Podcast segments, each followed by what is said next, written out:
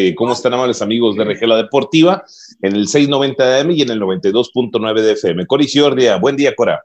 ¿Qué tal, Willy? ¿Cómo estás? Buenos días. Perdón. ¿Tienes? ¿Andas, ¿Andas malo o qué, Cora? No, ahorita me tomé un café y se me. Pero ya mero, ya mero. Pues métele piquete. Métele piquete. ¿Eh? Buenos días. ¿Cómo estamos? Bien, gracias a Dios. El día de hoy tenemos un invitado de lujo. Eh, déjenme lo, lo, voy a presentar. Estamos en Facebook, ¿verdad, Edu? ¿Cómo nos pueden buscar en Facebook? Es correcto, Willy. Justo acabamos de iniciar transmisión. Nos encuentra en Facebook como RG La Deportiva. RG La Deportiva, cuando usted nos busque, ahí va a aparecer el, el logo de, de la página, aparece en vivo. Entra y nos va a poder seguir en directo, Willy.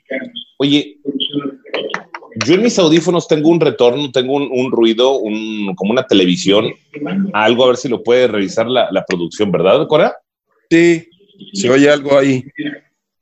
Sí, sí, como una televisión. Se como una televisión, ojalá y lo, lo, puedan. Pero déjenme presento a, a, Gerardo Velázquez de León. Gerardo Velázquez es eh, muy amigo de nosotros, amigo de la empresa, amigo de Milenio, de Multimedia hace muchos años. Gerardo fue director de TBC Deportes, un proyectazo de deportes a nivel nacional en TBC. Después, pues se ha convertido en el director general del, del diario El Universal, Coricio Edu Torres eh, un diario muy importante en la página de deportes y Gerardo actualmente está en Televisión Azteca, usted lo puede ver en, eh, TV Azteca a nivel nacional, las transmisiones de la selección nacional, narrador, comentarista, analista, columnista, todo un personaje y con su gran frase, Edu Coriciordia, eh, los Tigres y los Rayados no ven más allá de Gonzalitos, ¿no? Esa es, esa es la frase histórica de Gerardo. ¿Cómo estás, Gerardo? ¿Cómo te va? Buen día. Bien, Willy. Bien, bien, bien. Más bien digo que no trascienden más o no interesan más allá de Gonzalitos. Y esa es la verdad, nada más les importa a ustedes. O sea, tú estás peleándote con el colisión. Ah, fíjate que este güey está teniendo la carrita asada, le échale más, güey, porque pues ya, ya se va a ver. No, bueno, pero, pero es mejor Guiñac. No, bueno, pues es mejor el Tuque. No, pues es mejor Mohamed. O sea, se la pasan diciendo todo eso. Llevan 28 años diciendo eso. Es cierto, es cierto, ¿verdad, Cora? Pues sí somos. ¿Qué? No, bueno, yo tengo 11. Gerardo, eh, déjame, déjame iniciar así. Un jugador del Monterrey, eh, Gerardo, Cora, Edu, eh, sale con coronavirus en los 50 primeras pruebas. Eh, eh, lo, van a, lo van a separar este jugador, no dijeron el nombre, pero reporta todo el equipo, entonces vamos a saber quién es. Hay mucha especulación que si es Hugo González. ¿Cómo está la situación allá en la, en la Ciudad de México con el tema del coronavirus, en el tema del deporte, Gerardo? Pues mira, la realidad es que hay una una falta de conciencia, me parece, Willy, porque la Ciudad de México, a diferencia de Monterrey, que ustedes tienen mucho menos casos y tienen eh, más controlado, digamos, todo este, este asunto, en la Ciudad de México se ha desbordado, ¿no? Se ha desbordado, ha habido cada vez más muertos, cada vez más casos y cada vez más reclamaciones con este asunto de Giovanni, el policía de, el, el policía que mató a Giovanni en Guadalajara, ha habido reclamaciones y ha habido manifestaciones. Y esto hace pues que se pueda propagar los contagios, ¿no? Porque la gente pues, no salió a, la, a, las calles con, con la protección que tendría que haber salido. En cuestión de los equipos de fútbol, el América apenas la semana pasada hizo los exámenes en Pumas, Cruz Azul, no se ha habido, no se ha sabido ningún caso, ¿no? En este momento. A mí sí me parece que tendría que ser una responsabilidad decir quién es, ¿no? Sé que eh, por una cuestión de secrecía médica, etcétera, no se debe decir, ah, pues fue Juanito Pérez, pero el, el asunto es, cuando se trata de alguien público y que va a tener obviamente pues una relación directa con más jugadores, con más eh, gente de administrativa, etcétera, se tiene que decir quiénes son. O sea, el caso de los rayados tendrían que decir quiénes son. En Santos por eso hubo tanta especulación, ¿no? Por eso hubo tanta, tanto rollo de que inventaron, eh, Iraragorri, el diablo del fútbol mexicano, inventó para cancelar la liga, cosa en la cual era mentira, porque realmente sí hubo contagiados, ¿no? Pero al final de cuentas no se dieron a conocer más que Jonathan, fue el único que salió a decir, yo fui uno de los contagiados, punto. Y, punto, y creo, que, creo que hay una responsabilidad social en eso, ¿eh? Pero el, legalmente el jugador es el único que lo puede decir, Gerardo. Sí, porque sí, si no, pero, un problema.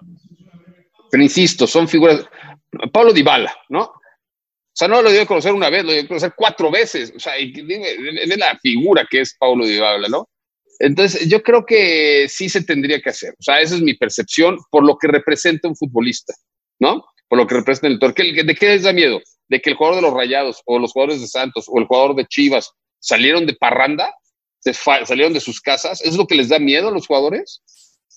Sí, de hecho, el jugador del Monterrey, eh, tenemos la información que no respetó la cuarentena, que hizo varias reuniones. ¿Tú crees? Pues si tiene valor la directiva, tendría que correrlo. A ver, si tú le estás diciendo a tus jugadores, te voy a meter en un, en un momento delicado de salud pública, tienes que quedarte en tu casa porque yo te pago un salario, te pago muy bien, ¿no? Y luego que tienes que hacer es agarrar tu maldita bicicleta estacionaria y hacerte idiota en Zoom para hacer el ejercicio todos los malditos días y decirle a Mohamed, mira, estoy haciendo ejercicio, ¡ah! ah ¡Qué padre, ¿no?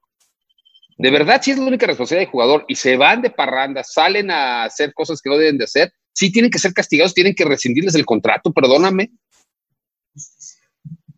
¿Qué opinas, Coriciordia? Bueno, es que, a ver, si la certeza es si la, si la certeza fuera que, fue contaminado porque salió e, e, hizo algo, como lo dice bien Gerardo, irresponsablemente, estoy de acuerdo con Gerardo. Pero como no sabemos dónde lo puede adquirir, porque se adquiere en cualquier momento, en cualquier caso. Eh, no, pero ah, ahora. bueno, es que, a ver, no podemos hacer un juicio así a la ligera, porque hemos visto casos de que alguien porque se metió a su, a su casa o dejó una bolsa o dejó un mandado o, no sé, este, se contaminó, alguien que no salió nunca. Entonces, me parece que no es este. O alguien que dijo que no salió nunca, Cora. Es correcto, es correcto, es correcto.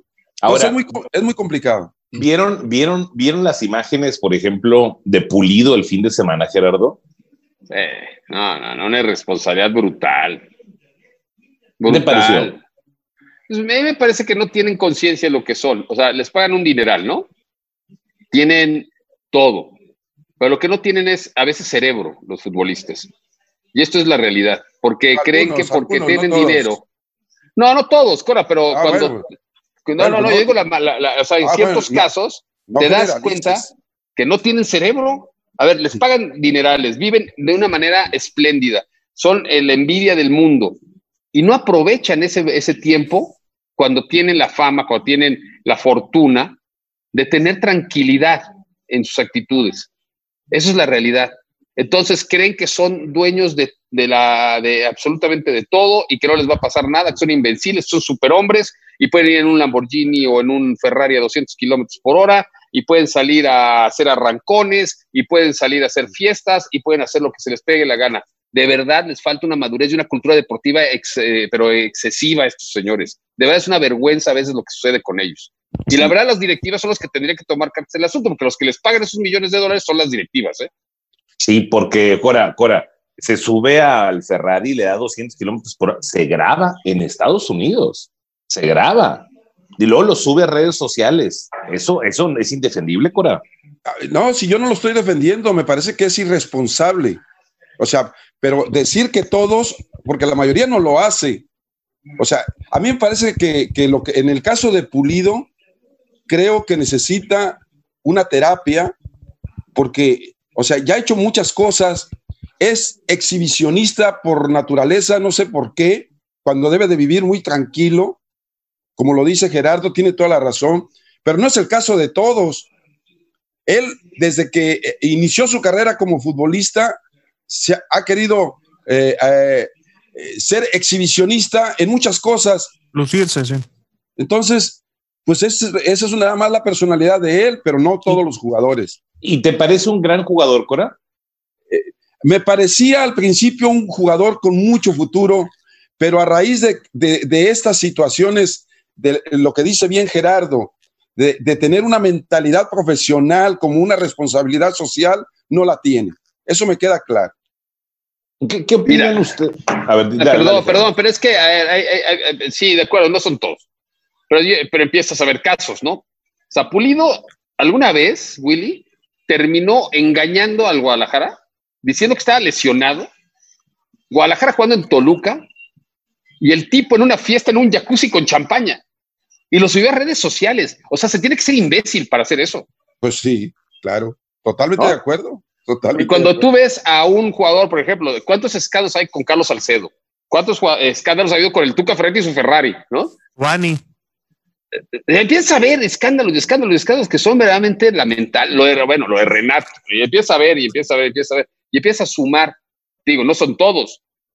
Claro que no son todos. Podrá haber hijos de la Madre Teresa de Calcuta, ¿no? Y podrá haber este, jugadores que son muy persinados y podrá haber una gente muy buena y gente muy decente pero muchos, muchos se ponen peróxido en el pelo, otros, otros hacen este, bloggers donde, o blogs donde lloran de una manera actuada, o sea, hacen escándalos innecesarios.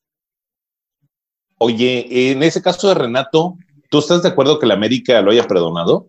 No, no, no, no. El América lo tiene que correr. A ver, con todo el respeto que merece Emilio Azcárraga, no puedes permitir en tu empresa a un hombre que si bien lo sacaron de la cárcel porque fue una estrategia jurídica y porque le dio el perdón a la mujer después de haber declarado muchas otras cosas, o sea, de repente una semana es como lo de Drew Brees, ¿no? O sea, es racista toda su vida y cuando le cae encima todo el mundo, se deja de ser racista y ya es el hombre bueno que dice, ay, perdónenme, señores, perdónenme, perdónenme, soy, soy un muy buen hombre. No, no, no, es racista. Este hombre tuvo una cuestión violenta contra una mujer y tuvo un intento de feminicidio, feminicidio, algo que tiene que ser castigadísimo en, el mundo y en México mucho más, porque todos los días pasa. Si tú quieres tener valores en tu empresa, no puedes permitir, por más que valga 5 millones de dólares, 10 millones de dólares este jugador, tenerlo en tu plantel, perdóname. ¿Tú crees que lo debieron haber vendido? Lo tienen que haber corrido, rescindido el contrato. Así de plano. Sí, de plano. Y perder el dinero de, lo que vale el activo. No todo en la vida es dinero. Ustedes en Monterrey más piensan en dinero. Eh, y por ejemplo, eh, el caso de Ener Valencia, eh, que pone su camioneta a la venta a la Lamborghini en, en 5.4 millones de pesos porque ya se va de Tigres. ¿Cuál es tu opinión? Primero que pues, me gustaría trabajar en Tigres, ¿no? Porque, porque la vende 5.4 millones de pesos, pero la realidad es que vale 7.4 millones de pesos, ¿no? O sea, sea le está abaratando, eso, eso, es una realidad.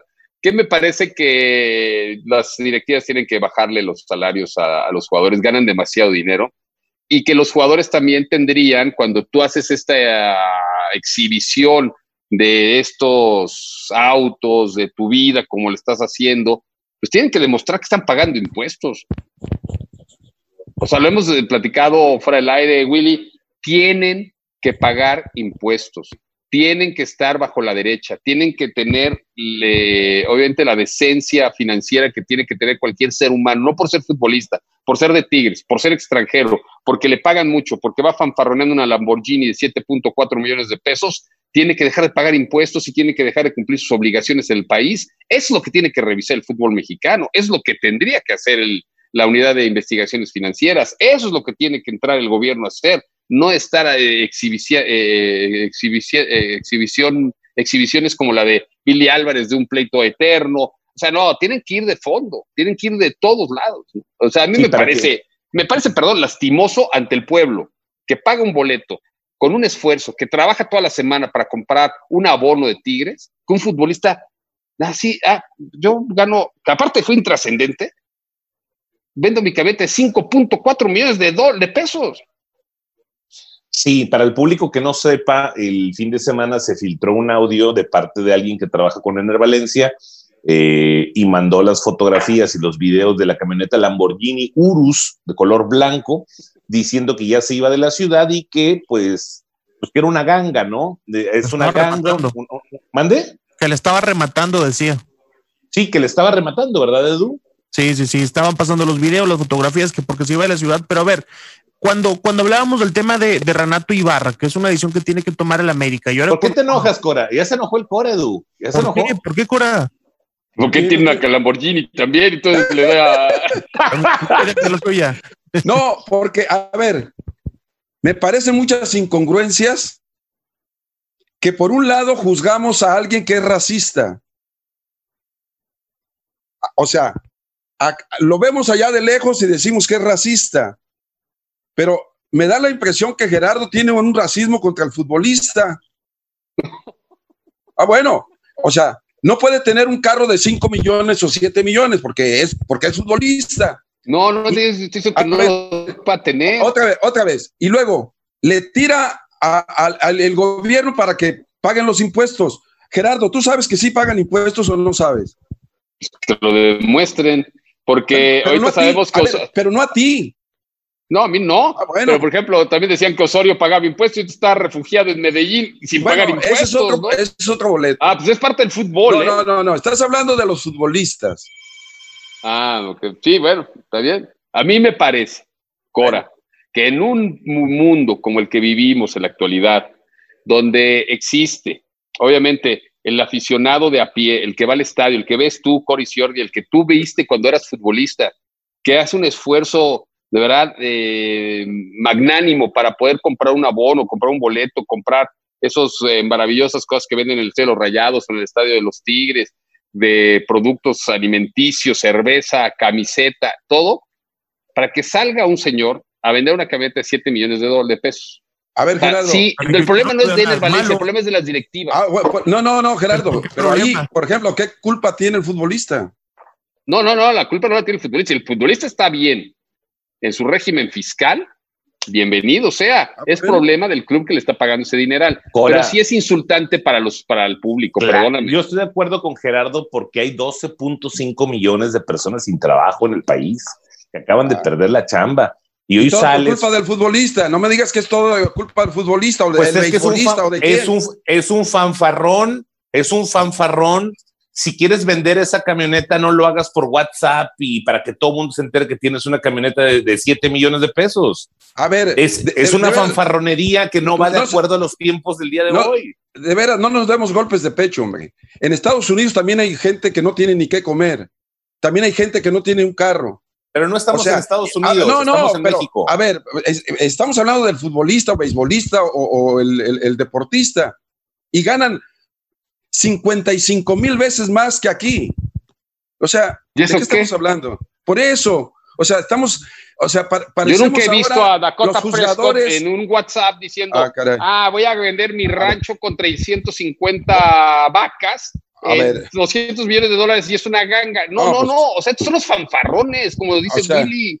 Entonces en este país no se puede triunfar. A ver, no, no, no, triunfó, ¿eh? Gerardo, no triunfó. El ganar dinero no es triunfar. Ah, caray. No triunfó. Ener Valencia fue intrascendente el fútbol mexicano. Intrascendente. ¿Qué hizo Ener Valencia? No te acuerdas de la final en el 70, eh, en el, en el, 2007, hombre. Digo, 2017, ¿no te acuerdas de la final? ¿Qué hizo Valencia? o sea, un futbolista no, no, no, un partido. No, no, un partido, no un partido. campeón de goleo de CONCACAF, dos títulos de liga, campeón de, goleo con Pachuca en su momento. Yo creo que Gerardo. sigo a tener éxito en el Valencia. No, no, no, ¿de qué están hablando? Retírale el número, Edu. O sea, no, espérame, es un jugador intrascendente. No, es intrascendente. A ver, triunfar en los Tigres, Guiñac.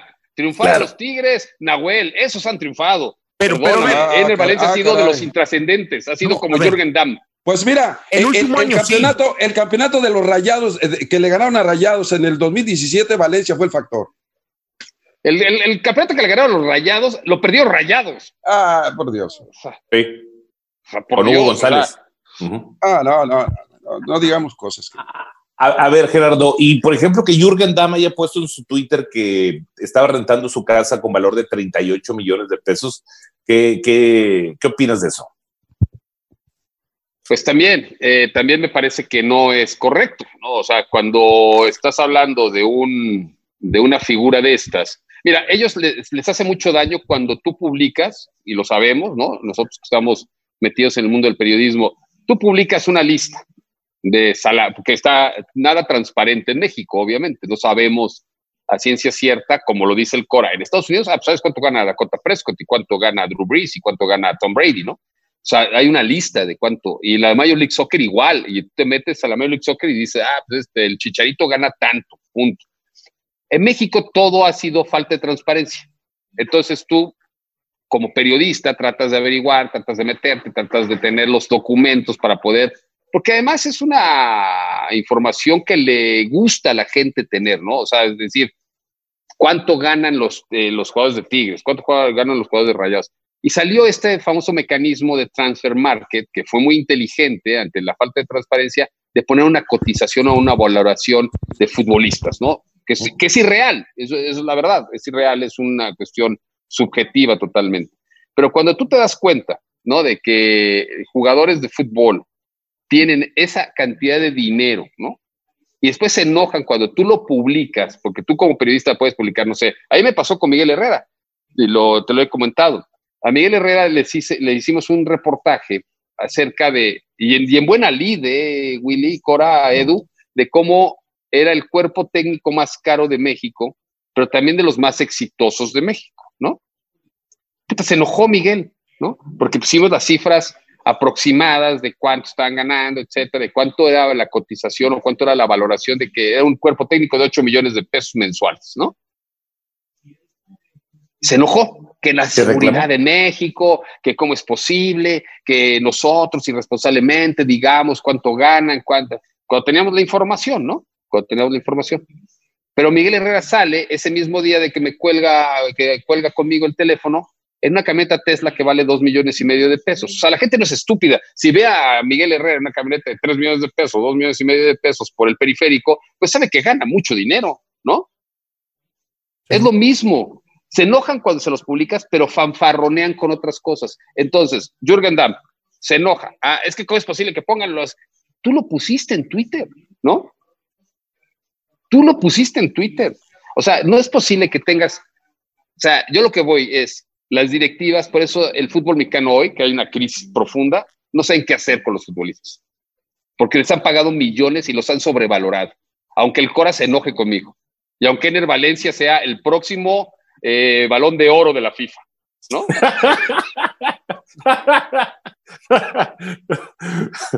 ¿Eh? Ya ves, Coricior, ya hiciste enojar a Gerardo. No, tan temprano, o sea, no jodas, no, te muy temprano, ¿no? Me encanta, no, no, a mí me encanta porque, porque eh, entiendo a Gerardo, su postura, todo lo demás. Eh, si algo yo entiendo, la parte social la entiendo perfectamente, perfectamente. La parte en la cual vivimos en México la entiendo perfectamente. Soy parte de, parte de lo mismo. Pero cuando se juzga un trabajo de una persona pública y se generaliza, ahí es donde a mí no me gusta. Cora, cuando tú jugabas también eras fanfarrón, te compraste dos Mustangs igualito para fanfarronear. ¿Esa es la verdad? No, para darme mi gusto. Pues sí, es lo mismo. A ver, ¿viste, ¿viste el carro que llegó a Vilés Hurtado a las pruebas? Eh, Llegó en un R8 de 4 millones de pesos, un Audi R8 que dices a Ver, no me digan, en todas vidrios ahumados. A ver, en todas partes del mundo, el futbolista, los boxeadores, yo acabo de ver unas fotografías de un garage así de no sé cuántos carros de, del Canelo, este, que ni los usa. Y ahí están, pero ya salió a la red, ya sabe, sabe todos los carros de cuánto valen y todo lo demás. O sea, eh, yo creo que esa es una forma, no sé cómo lo quieran ver también, eh, eh, eh, en el sentido de poder motivar a un niño o a un joven de llegar a esas alturas. O sea, si tú ves a un futbolista con un Volkswagen, ¿sí? Le vas a decir, ah, qué fregado está este. Mira, es futbolista, ¿sí? Así es esto, así es, esta, así es la vida. Y también el futbolista tiene que dar algunos ejemplos, no como estos que le está diciendo Gerardo, que estoy de acuerdo con él. Los exhibicionistas, a mí también los aborrezco, no los, no los soporto. Pero también hay ejemplos buenos en el cual el, joven y el, y, el niño que están viendo, ah, qué bien le va, qué bien vive, de vivir en, en la coyotera, ahora vive en la del valle, o sea, ¿por qué no, por qué no soportar esta situación de que le vaya bien al muchacho? A ver, a ver, A ver, a ver, y en este tema ya de que estamos hablando de muchos millones sale el tema de Cruz Azul. con pues un problema que tiene Billy Álvarez y la, la cementera y transferencias de cientos de millones de pesos a diferentes tipos de cuentas. Y ayer Billy Álvarez lo sale a decir que todo es una campaña en contra, en contra de ellos. ¿Cuál es tu resumen acerca de ese tema de Cruz Azul, Gerardo? Primero se te va a caer el rating porque en Monterrey nadie te va a escuchar, nadie le importa algo que no sea Ener Valencia o Guiñac, pero bueno, si quieres, no pasa nada. a ver, lo de Guillermo Álvarez ha sido una historia de terror, ¿no? ha sido una historia de terror en cuestión, eh, no nada más de él, sino también del grupo disidente. O sea, estamos hablando de dos grupos de poder dentro de una cooperativa que se supone que tendría que tener, obviamente, vuelvo a la misma palabra, ¿no? Famosa, transparencia, y donde los cooperativistas tendrían que tener voz y voto. Eh, si bien el equipo de fútbol lleva 23 años sin ser campeón de, liga, lleva un título en 40 años, y el último título, Billy Álvarez no era ni el presidente del equipo porque fue como diputado del PRI por el estado de Hidalgo y estaba ejerciendo en el Congreso sus funciones. La realidad es que eh, hay que separarlo, ¿no? Lo que es la cooperativa y lo que es el equipo de fútbol. Lo que sí ha hecho Billy Álvarez es que ha hecho de la economía del fracaso el gran negocio del fútbol para él y para su familia. A ellos les conviene fracasar. Al Cruz Azul le conviene fracasar. ¿Y por qué le conviene fracasar?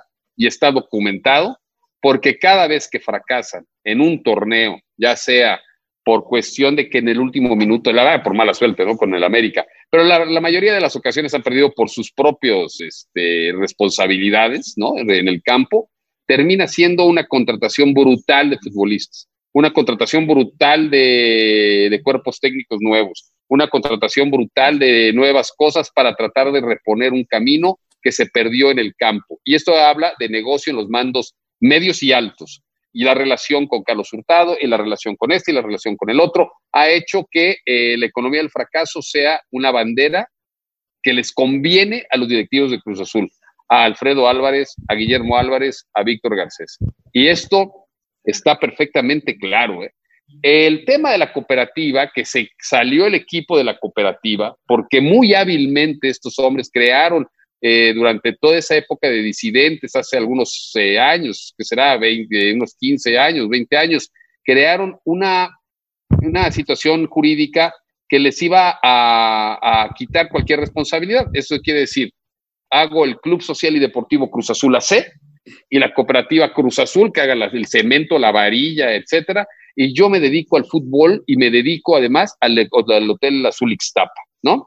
Como social. Entonces se robaron el equipo. Ah, ¿Te das cuenta? Se robaron el equipo. Entonces el equipo ante la Federación Mexicana de Fútbol, el certificado de afiliación es Club Deportivo Social y Deportivo Cruz Azul AC. No es la cooperativa Cruz Azul.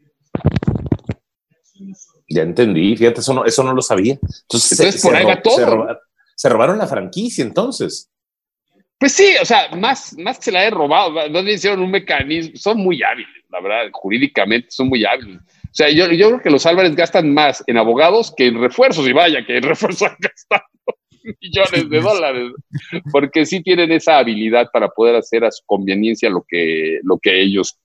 Ahora, lo hacen, pero de repente el hermano balacea al otro hermano, ¿no? Le balacean la casa y los amenazan de muerte, y el, el cuñado que es Víctor Garcés se pelea, y el otro. O sea, de verdad es que nosotros los que somos más viejos, Willy, como el Cora, tú y yo, Edu, mejor es más eh, joven, esto es una historia como de Dynasty, como de Dallas, ¿te acuerdas de aquellas series que pasaban en la televisión? O sea, de unas, de unas este, venganzas familiares y de unas... Eh, Traiciones. Traición, no, no, no, es algo espantoso. O sea, el hermano cuando vino ahora a la detención y con el congelar las cuentas, fue a declarar en contra del hermano. O sea, eso, ni, en la, ni en la Conmebol, o sea. Sí, ya sé. Oye, Gerardo, y por ejemplo, eh, te escuchaba en, tu programa de marcaje personal de TV Azteca. Eh, ¿Qué va a pasar con Querétaro? O sea, que Querétaro lo quiere comprar Greg Taylor y, Manuel Velarde, los, los promotores quieren comprar el Querétaro, ¿es así? No, Velarde no, que yo tengo la información que es un señor que se llama Emilio Escalante, que tiene una un negocio de vacunas antirrábicas, nada que ver con el fútbol, y Greg Taylor, y que hay otros dos personajes que no se sabe a ciencia cierta quiénes son, y que sí, le está, o sea, que Jorge Alberto Hank, cuando pues se da cuenta de que no puede manejar dos equipos en una cuestión financiera, ya se fue Bucetich. Ahí les va Bucetich, ¿eh? ese sí es técnico, no como Mohamed, pero bueno, ojalá que lo recuperen allá en Monterrey, porque ese sí ¿Crees que Mohamed no es técnico? ¿Crees que Mohamed no es técnico? No, no, no, no, para nada, para nada, para nada. Mohamed va para él mismo, para él mismo, para él mismo, para él mismo y todo lo demás le vale tres pepinos. Así le pasó en América, ¿no?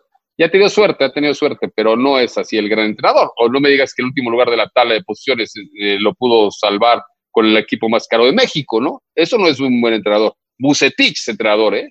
Ese sí es entrenador. Ese sí es líder, ese sí es un hombre que sabe. Pero bueno, y, eh, hablando de Querétaro, lo quieren comprar. y lo van a vender, lo van a vender. Ah, sí lo van a vender entonces. Lo van a vender a esta persona que tiene las, las vacunas antirrábicas y Greg Taylor, que es un promotor. ¿Y el Atlante, entonces, dónde queda en toda esta película? En Cancún. Ah, no se va a mover. No, no, no. Hasta el miércoles que venga en la reunión de dueños la definición de estos nuevos personajes, si son autorizados, se va a quedar en Querétaro el equipo. Se va a quedar en oh, Querétaro y no habría equipo 19 ni 20, como se había hablado, ¿no? Ok, y la UDG que pide que pide que, lo, que sea el 19. ¿Qué opinas? Que están traumados, que los leones negros viven en un mundo de caramelo, que los leones negros han pasado toda su vida mamando dinero del gobierno y ahora resulta que tiene 55.250 inversionistas cuando según ellos había un patronato privado. Entonces no les entiendes nada, ¿no? Porque primero sí tenían un patronato cuando les conviene ante la Federación Mexicana de Fútbol. Cuando les haces la certificación y les haces una auditoría, no era cierto, el dinero proviene del gobierno. Entonces el gobierno de Jalisco sigue manteniendo el equipo, pero sale un señor que está totalmente hecho una regadera en cuestión eh, de mensajes contundentes a decir, somos el equipo 19, porque ya se lo dijimos a Bonilla y Bonilla nos dijo que sí éramos nosotros. Oye, pues, entonces que el gobierno no te el dinero. No, tenemos inversionistas. ¿Quiénes son? No les puedo decir. No, pues no jodas, pura mentira.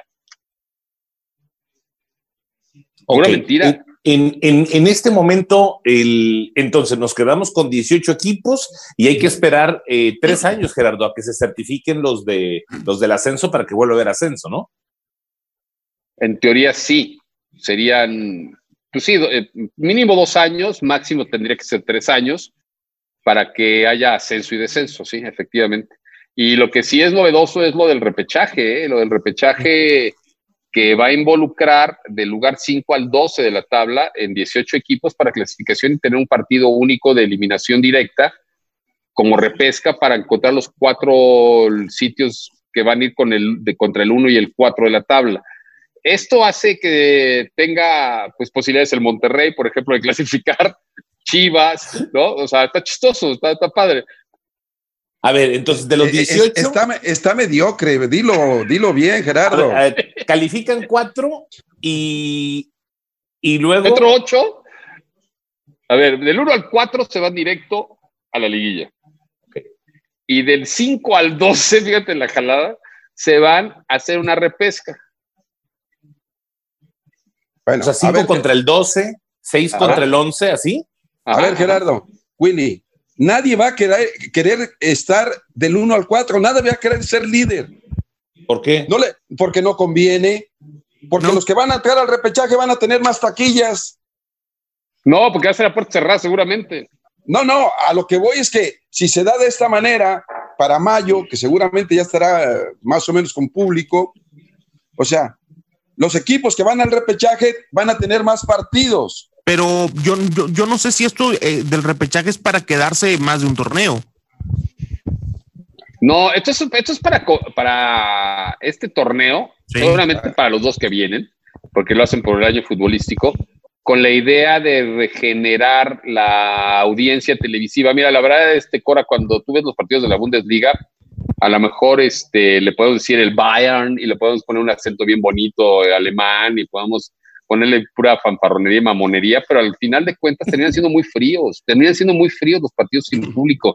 Eso, y, cuando ya está y cuando ya está definido, en el caso del Bayern Múnich, que ha sido campeón como 17 años seguidos, pues la verdad es que no le interesa a nadie. Entonces hay que buscar mecanismos, me parece que la Liga MX está haciendo eso, que puede estar o no estar de acuerdo, pero están buscando fomentar la audiencia en televisión. Y cuando hay eliminación directa a la gente, a nosotros, a todo el público, siempre nos gusta la eliminación directa. La verdad, ¿no? Sí, y pero eso sí, nada más seis no van a calificar, ¿eh? Ah, o sea, ¿a ti te gusta la mediocridad, Gerardo? No, a mí no me gusta la mediocridad. Es más, ah, para mí sí, lo, estás, lo estás avalando. Lo estás avalando. Claro, yo estoy, mejor que, mejor, a ver, mejor que juegue, mejor que juegue del 1 al 18, el 1 contra el 18, el 2 contra el 17 y ahí nos vamos. No, no, Cora, yo no estoy avalándolo. Yo lo, ah, estoy, no? lo, que, lo estoy explicando. Ay, dices que está bien. No, que están buscando formas. Yo no estoy diciendo que esté bien, puede estar en contra o no. Te dije, a mí no me gusta. A mí no me gusta la liguilla. Sí, es que califican 12, califican 12 de 18, pues nada más 6 no van a calificar y eso fomenta la mediocridad, indudablemente. Lo que dice el Core, ya casi está el 1 contra el 18, en eso tienes, pues tienes toda la razón del mundo. Oye, Gerardo, déjame te. ¿Qué horas tenemos, Edu Torres? ¿Qué horas son, exactamente? 8.38, Willy. 8.38. Gerardo, platícanos un poquito eh, de tu carrera profesional. Queremos saber un poquito de tu carrera profesional, cambiando de tema, ya tocamos muchos temas de la actualidad, pero platícanos, ¿cómo, cómo iniciaste en los medios de comunicación? Vendiendo enciclopedias. Ah,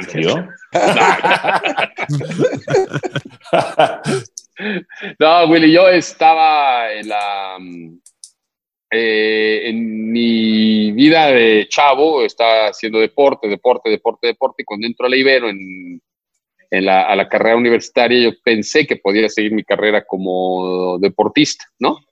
Y al final eh, terminó siendo verdaderamente una decepción brutal porque pues, uno se imagina, no, venta libero, entonces ellos me van a apoyar y voy a traer mi camiseta a la UIA y voy a jugar para la universidad, ¿no? Así yo, yo imaginándome que si fuera la NCAA y con, o sea, pura estupidez que uno pensaba, ¿no? De chavo, porque la realidad llegué y me dijeron, a ver, imbécil, si tienes siete faltas, truenas la materia, ¿no? Entonces, sí fue verdaderamente traumático para mí. Entonces, dejé la carrera deportiva, digamos, para dedicarme a la carrera universitaria. En ese momento, eh, yo vengo de familia de españoles, donde mi abuelo refugiado, mi madre refugiada, eh, me eh, hablé con ellos antes de esto para saber qué estudiar. Yo no estaba muy bien definido, yo estaba metido en el deporte, ¿no? Y entonces decidí estudiar Derecho. Derecho. Porque pues me iba a dar muchas bases, porque yo veía que había periodistas que habían estudiado Derecho y que eran exitosos, que tenían una muy buena preparación. Y la verdad es que no, no, me, no me arrepiento en nada de haber estudiado Derecho Oye, no, sabía, no sabía, Gerardo, que tus, o sea, tus dos papás españoles, ¿de qué parte de España y cómo llegaron a México? Llegaron, eh, pero mi abuela fue fundadora del Partido Socialista Obrero Español, del PSOE, y la corrieron de España, junto con Leonor Sarmiento, otra mujer activista en ese momento, a las dos. Y mi abuelo era director de Renfe, de los ferrocarriles españoles. Entonces salieron en el penúltimo barco hacia México de vía Francia, llegaron a Veracruz, etcétera, mi madre obviamente, etcétera, mi, su hermano César, etcétera, y este, se establecieron en México. Cuando se reanudaron las relaciones México-España ya no quisieron regresar, y aquí nos quedamos, obviamente todos, ¿no? Y está bien, no pasa nada. Eh, maravilloso país que acogió a, a mi familia y que verdaderamente fue espectacular lo que fue en aquel trato con, con Cárdenas y todo lo que sucedió con, con los españoles, que vino la parte intelectual de España, este país, ¿no? En ese momento, en, los 30, finales de los 30, mis abuelos llegaron en el 39, con toda mi familia, ¿no? Y ahí, bueno, pues este, te digo, ellos me, como que me llevaron por ese camino. Mi abuelo, cuando llega a México, termina siendo un hombre que dedica, como abogado también, dedica a hacer su vida periodística y trabaja en novedades y tenía una columna diaria que se llamaba, o no sé si era diario, tres veces a la semana, que se llamaba España Ahora, que era como, era muy chistoso porque antes, ahorita estamos muy acostumbrados, a ver, abres tu, tu, iPad y lees periódicos de todo el mundo, pero antes llegaba cada semana a su casa el ABC, una edición especial en unas hojas muy delgaditas, muy delgaditas, como con el resumen semanal de lo que pasaba en España. Entonces él se dedicaba como a hacer ese resumen en los medios en el Novedades eh, hacía una, una, una, columna, y de ahí, ¿no? Y mi abuela puso un salón de belleza, después pues, mi mamá se casó con mi papá y ya tuvieron, nosotros. mis papás viajaban mucho, mi papá trabajó muchos años en una empresa regia en Salinas y Rocha. Fue, Ah, vicepresidente, Salinas y Rocha.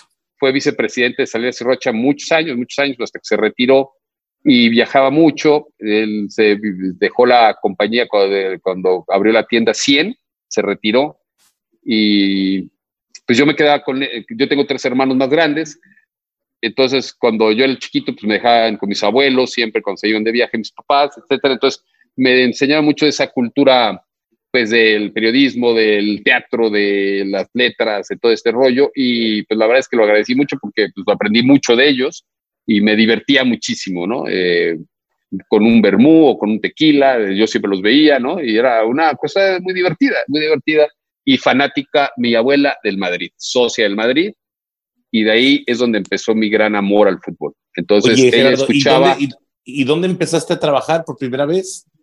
Una vez me di cuenta, lo de la, la- mi abuela tenía un cojín morado con el, el símbolo del Madrid que se sentaba en él a escuchar los partidos por radio. Aquí enfrente de mí, está, está loca, pero bueno. El te- y a mi abuelo odiaba el fútbol.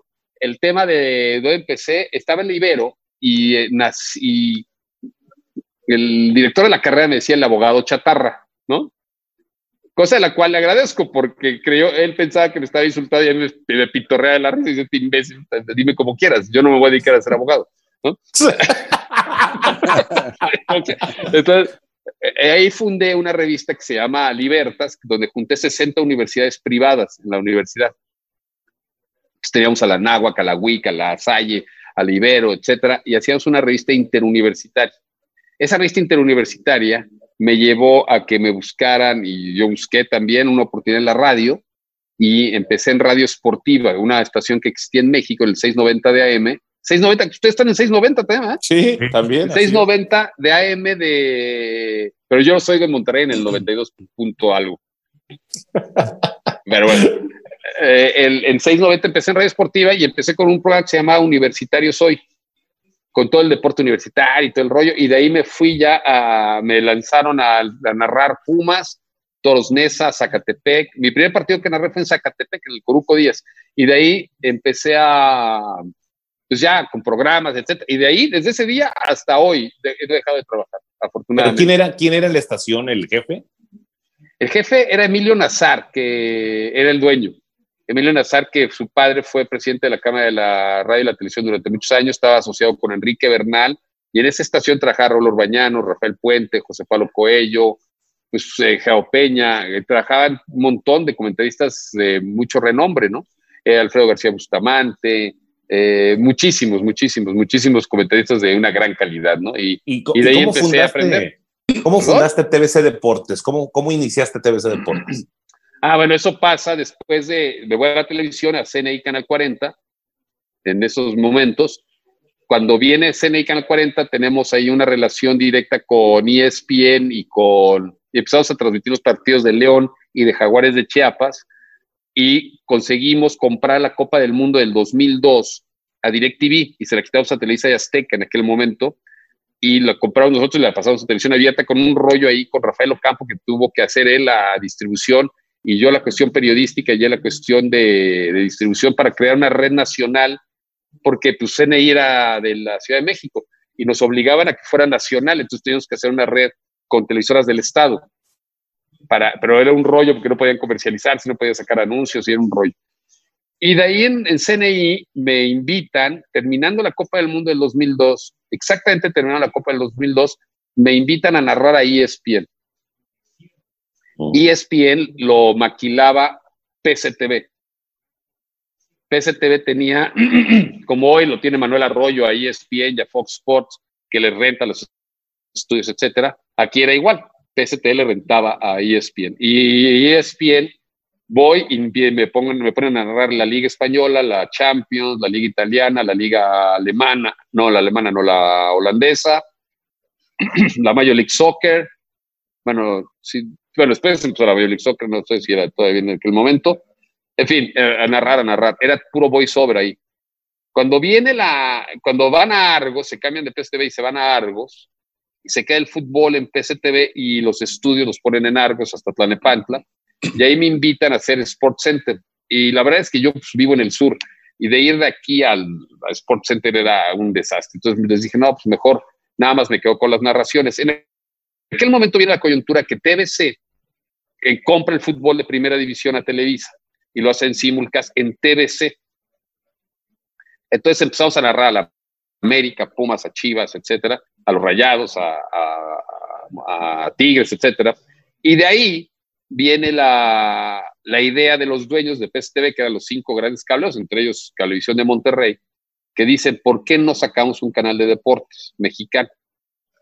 Y lo sacan, y lo primero que hacen, el día que nacieron mis gemelos, me hablan por teléfono, estás en el quirófano, oye, puedes venir porque te queremos ofrecer la dirección de TVC Deportes. Mira. Y salió que, pues sí, pero me dijeron, pues lo tienes que fundar en dos semanas. pues me aventé el paquete y la verdad es que nos divertimos mucho durante muchos años y sí competimos de una manera frontal contra las grandes empresas de, de grandes presupuestos de Estados Unidos, ¿no? Claro. Y después, ¿cómo llegas al Universal y a TV Azteca? Bueno, pasa el tiempo que PCTV, después de, de muchos años, Televisa empieza a comprar sistemas de cable, ¿no? y deja de, o sea, llega un momento en que ya viene la coyuntura de con Megacable, que es o me vendes o te vendo, ¿no? Y Megacable no le quiso vender a Televisa y terminó quedándose con PCTV.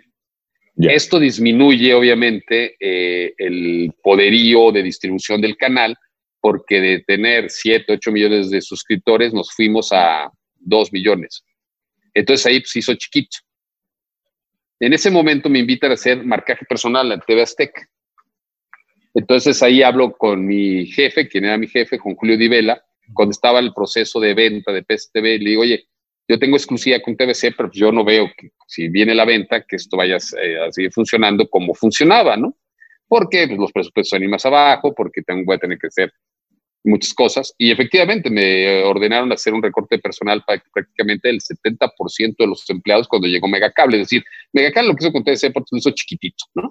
O dijo, quiero tener un canal de deportes, pero chiquito. Entonces, la verdad es que ya no convenía tanto por todo lo que se había hecho en la historia de TBC.